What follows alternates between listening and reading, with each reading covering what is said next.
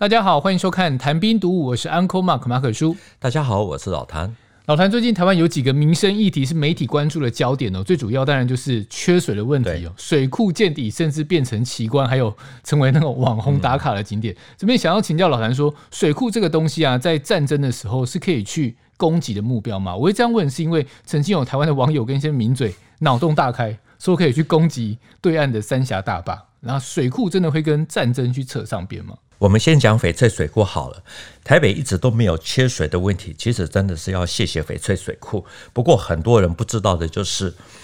最初要计划新建的时候，其实反对的声音是非常的大，就怕遭到轰炸溃堤，台北盆地会变成台北湖。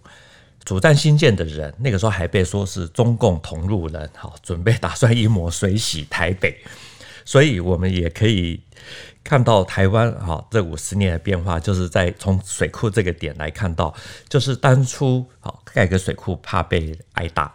到现在有很多人天天盯着三峡大坝想东想西，啊，心态上的变化其实是还蛮大的。你说水洗台北盆地，是说把翡翠水库炸掉，然后那水全部都溃堤，把台北整个淹没？是的，当初真的有烦恼过这种问题？真的是有哈。呃，为什么会这样子呢？其实当时是从一九七零年代开始啊，因为台北大都会区啊，那时候因为工商业的发达，所以开始缺水，那就开始会有人想到说，一定要开始建给水库来解决这个困扰。那这个计划提出来以后呢，立刻就引起了争议，反对的声音其实跟现在啊环保优先、环境生态优先的考量其实是不太一样。他们最先的关注点其实就是翡翠水库的抗炸性到底如何，到底会不会被炸垮啊，淹出一个台北湖。虽然有关单位进行了各种的研究，甚至还找来美国的专家来做研究调查。那还有台湾的学者也保证说，这个拱坝会是全世界最安全的水库之一啊。可是阻力依然不小，主张新建的人都是被戴红帽子，主张不要盖大坝的人呢，毕竟他们还是要洗澡喝水啊，所以他们就退而求其次，好改说坝太高，安全性不容易控制，最好降低高度，减少蓄水量啊，如果溃坝也保险一些，甚至于台北市议会那个时候啊。在一九七六年的时候，还做成决议，哦，促请市政府要慎重考虑，改为啊多盖几个小水坝，或者说拦河堰啊，以免后患无穷。就是要分散风险的意思。没错。但就像你刚刚提到说，缺水大家都觉得非常的痛苦。那盖水库既然可以解决这个问题啊，嗯、为什么他们还是要反对？因为这个是从一九四九年以来的恐共病哦，也就是怕遭攻击。他们最担心的结果是翡翠水库，因为离台北市啊大概只有三十公里的距离，呃，如果遭到饱和攻击啊，就会溃堤啊。然后据说那个水深啊，水可以淹到大概七公尺高的深度啊。后来政府模拟米格机穿越环线，从淡水河口飞进来轰炸，如果造成坝体损害啊，大概最多只能炸出一点六公尺的坑洞。但是呢，坝顶的混凝土最薄的部分大概就有七公尺啊，所以研判不会有水袭台北市的情形。如果解放军派出来是轰炸机，好投掷一顿半的半穿甲弹，那如果是直接命中啊，估计大概可以炸出四公尺的那种弹坑，可是，一样不会发生溢洪。假如炸到的是坝基下面的下游的这个岩盘啊，因为它是拱坝啊，其实是连为一体，所以威胁仍然不大。等于是有非常仔细的评估过。那这个一点六公尺深的坑洞啊，是怎么去抓出来的？嗯解放军那个时候呢，才刚刚组建二炮，也就是第二炮兵哈，没有太久啊，所以那个时候没有什么打得很远、射得很准的这种导弹。那至于空军方面呢，其实也只有少量的轰六的那种早期型号。所以如果要轰炸水库啊，最可能其实还是出动米格机。那我们知道，需要俯冲轰炸的这种飞机呢，它的载弹量其实不是很大的，所以整个的攻击力道其实是相当有限。我觉得刚刚老谭分享的这个观点呢、啊，我可能一般老百姓就像我这种，就会比较没有办法去理解，因为我们一般认知都说水库就是很大很高，感觉是一个非常大的目标，不是应该很容易就被击中吗？我们刚刚提到啊，就是在那个年代，其实精准打击的武器并不太多。如果出动轰炸机进行高空水平轰炸的话，在正常巡航下，还没有到目标之前，其实就必须要投弹，然后才能靠着惯性哦，让这个炸弹飞向目标。所以一般它的命中率大概就只有百分之三。也就是说，在五十年前的解放军，第一，他们没有美军的满天飞的这种轰炸机的数量。二没有制导炸弹，想要精准的炸到目标，就算是翡翠水库这么的大，其实也是并不容易。好，如果只有派几架战斗机哈，这个来轰炸，因为我们刚刚讲说它的那种载弹量、挂弹量很小，所以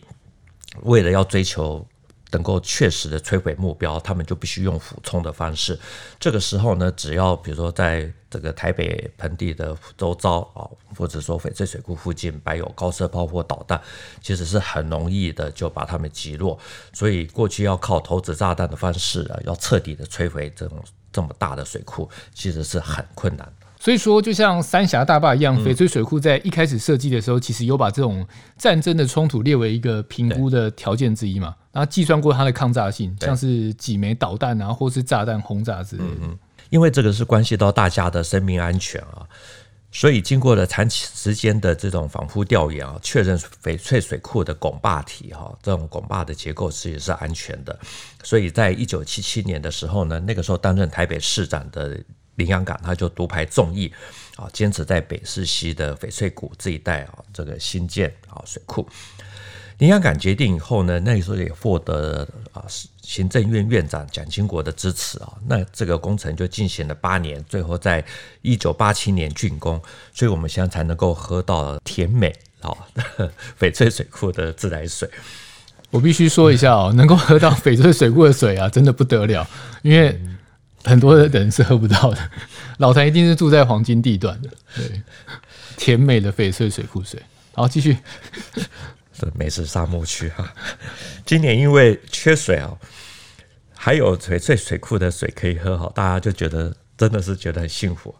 网络上其实也有看到，大概就是有些人饮水思源啊，就就在讨论说该谢谢谁。啊，有人说是应该要谢谢当时的这个台北市长李登辉，那也有人说是许许水德等等。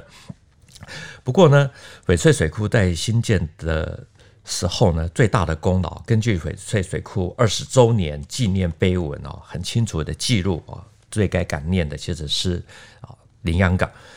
碑文是在二零零六年写的，那个时候林洋港其实早就已经离开政坛了，可是呢。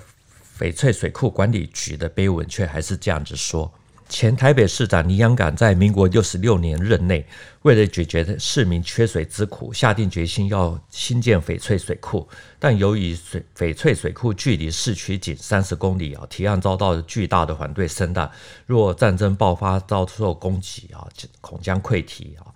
那林洋港那个时候呢，就遭到了阴谋论的恶意攻击啊，说是共匪同路人啊。以阴谋水洗台北，好，但林洋港高瞻远瞩，力排众议，好，坚持要盖水库，后来就获得了蒋经国的支持啊，历经了李登辉、邵恩新、杨金崇与徐水德共五位市长接力完成。上面这段是碑文，对，就这两大段都是，对对对对。那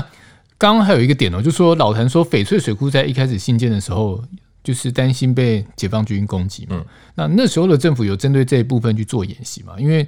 先前有提到过，说像蒋介石当年也有针对有可能遭对岸核攻击去模拟嘛。那这个东西他们当初有做那种大规模的。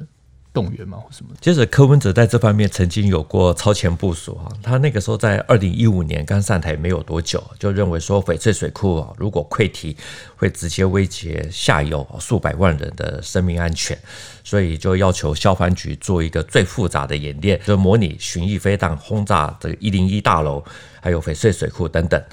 那消防局应该怎么样子进行防灾救灾的演练？好，那个时候也其实受到。这个媒体的关注啊，不过后来好像也就没有再继续有过这样子的这种演练。